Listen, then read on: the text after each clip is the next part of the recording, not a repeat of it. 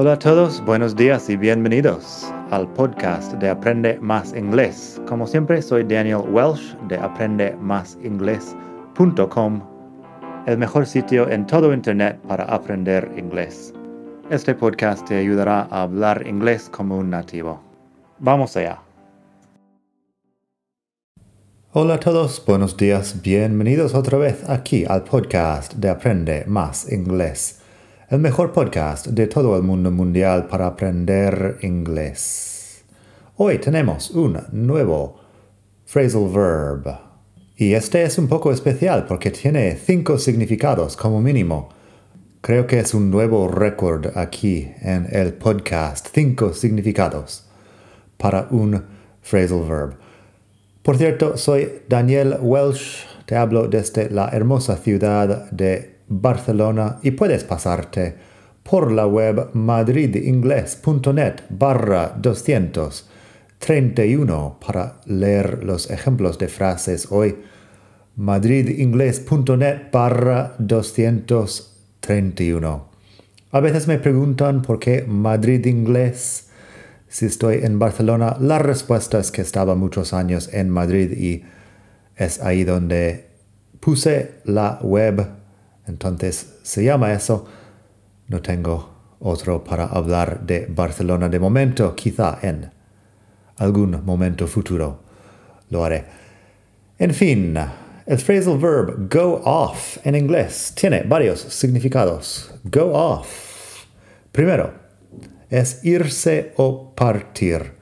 Literalmente, Muchas veces los phrasal verbs tienen un significado literal y otro figurativo. Eso tiene varios figurativos. Pero el literal, el significado literal es go off como irse o partir. Podría decir entonces, she went off to university last year and hasn't come back to visit. Se fue a la universidad al año pasado y no ha vuelto para visitar Podría decir también, He went off without me and I don't know where he is. Se fue sin mí y no sé dónde está. He went off without me and I don't know where he is. En este caso, go literalmente habla del movimiento y off significa hacia otra parte, hacia otro lado. Los phrasal verbs con off suelen significar algo así. Bueno, muchas veces significan algo así. Off para hablar de apartarse. Así es lo contrario de on. Recuerda el ejemplo de put on y take off, que al final es lo mismo. Put on es ponerse ropa, take off es quitarse ropa. Así que on habla de acercar, ponerse algo. Take off habla de apartar algo del cuerpo. Así que eso muchas veces te ayuda con los significados de las cosas. En todo caso, lo de go off como irse o partir es una, bueno, un ejemplo de varios que tenemos de go off. Debería mencionar antes de seguir las conjugaciones. Ya hemos escuchado el pasado simple went también tenemos el participio pasado que es gone. Así que la conjugación go, went, gone. Me parece que tenemos otro capítulo del podcast sobre la diferencia entre been y gone. Está ahí, lo puedes buscar. Um, tenemos mucho que decir sobre eso. En todo caso, aquí tenemos muchos ejemplos más de los otros significados de go off. Go off tiene el significado de estallar o explotar cuando estamos hablando de una bomba. A bomb went off at the airport and 20 people were killed. A bomb went off at the airport and 20 people were killed. Una bomba explotó en el aeropuerto y se murieron 20 personas. Es bastante sencillo. También lo puedes usar para un arma de fuego. En algún diccionario he encontrado el ejemplo The deer ran away just before the hunter's rifle went off. El ciervo se fue corriendo justo antes de que disparara el rifle del cazador. The deer ran away just before the hunter's rifle went off. Así que eso. Um, run away, away también significa apartarse o irse en otra dirección. Así que podrías decir the deer ran off también. Ran away. Tengo mucho sobre away en la web y quizá aquí en el podcast también. Pero sí, significa hacia otra parte, hacia otro lado, apartarse. Entonces, the deer ran away just before the hunter's rifle went off. Ahí suena que estamos hablando de algo que hizo el rifle. De, bueno, no, no parece muy activo por parte del cazador, pero bueno, eso es cuestión para otro momento. Tenemos otro uso de go off, que es caducar cuando estamos hablando de la comida. I think that milk has gone off. You probably shouldn't drink it. Creo que aquella leche ha caducado. Probablemente no deberías beberlo, beberla. I think that milk has gone off. You probably shouldn't drink it. Lo tenemos that meat has gone off. We should throw it away. Aquella carne ha caducado. Deberíamos tirarla. That meat has gone off. We should throw it away. Throw it away es otro phrasal verb. Y otra vez, away habla de que lo estamos apartando de nosotros, que la carne va hacia otra parte. La carne va hacia la basura, concretamente. Throw something away. Así that meat has gone off, we should throw it away. También puedes decir que una persona puede go off someone or go off something. Eso significa que antes te gustaba y ahora no. Que ahora no quieres tener nada que ver con eso.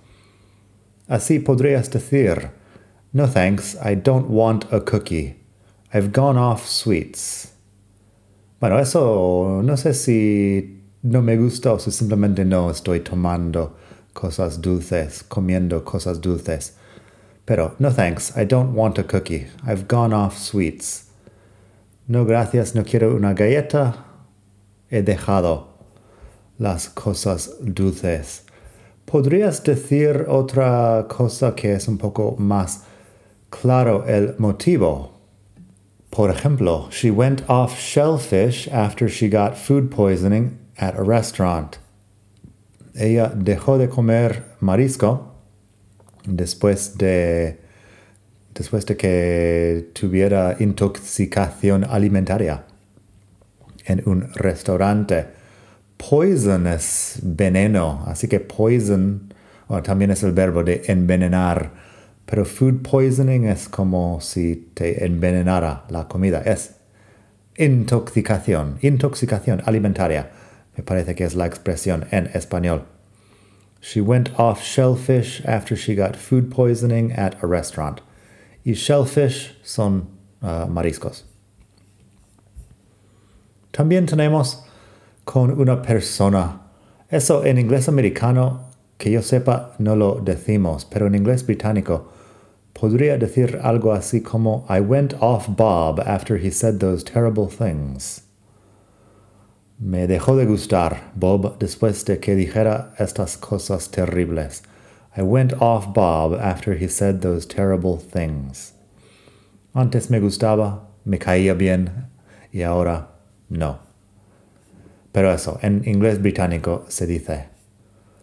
Por último, hoy tenemos un uso, un significado muy cotidiano, el de sonar, un alarma o un despertador. Cuando suena, usamos la, el, bueno, el phrasal verb de go off. Eso es un poco igual que algo que explota o un disparo de un arma de fuego, porque es un ruido ah, fuerte y de repente básicamente, un ruido, un ruido que te sorprende. Así que my alarm went off at 6 a.m. and I rolled out of bed, exhausted. Mi despertador sonó a las 6 de la mañana y I rolled out of bed y me caí de la cama, uh, exhausto. No sé eso de rolled out of bed. Roll en este caso es como girarse, pero estando tumbado. I rolled out of bed. Casi suena que te caes del lado de la cama. My alarm went off at 6 a.m. and I rolled out of bed, exhausted. Y también, y por último, el ejemplo de un alarma, pero para el fuego. The fire alarm went off and they had to evacuate the building. Uh, saltó el alarma de fuego y tenían que evacuar el edificio. The fire alarm went off and they had to evacuate the building.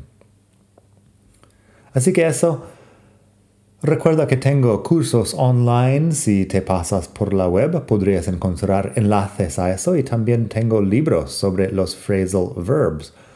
Por ejemplo, mi primer libro que escribí, 27 phrasal verbs que debes conocer, tiene exactamente lo que promete el título. 27 de los phrasal verbs más comunes.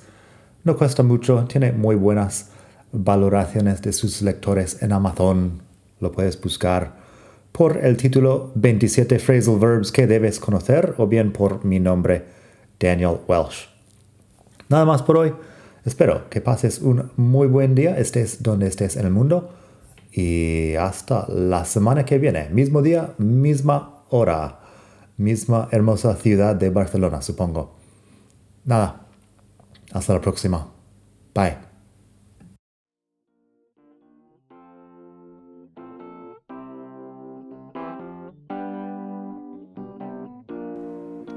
Gracias por escuchar. Como siempre puedes pasar por mi web aprendemasingles.com. Para mucho más tengo vocabulario, expresiones para hablar, phrasal verbs, gramática, pronunciación y mucho más en la web. Nada más por hoy. Espero que pases un muy buen día. Hasta la próxima.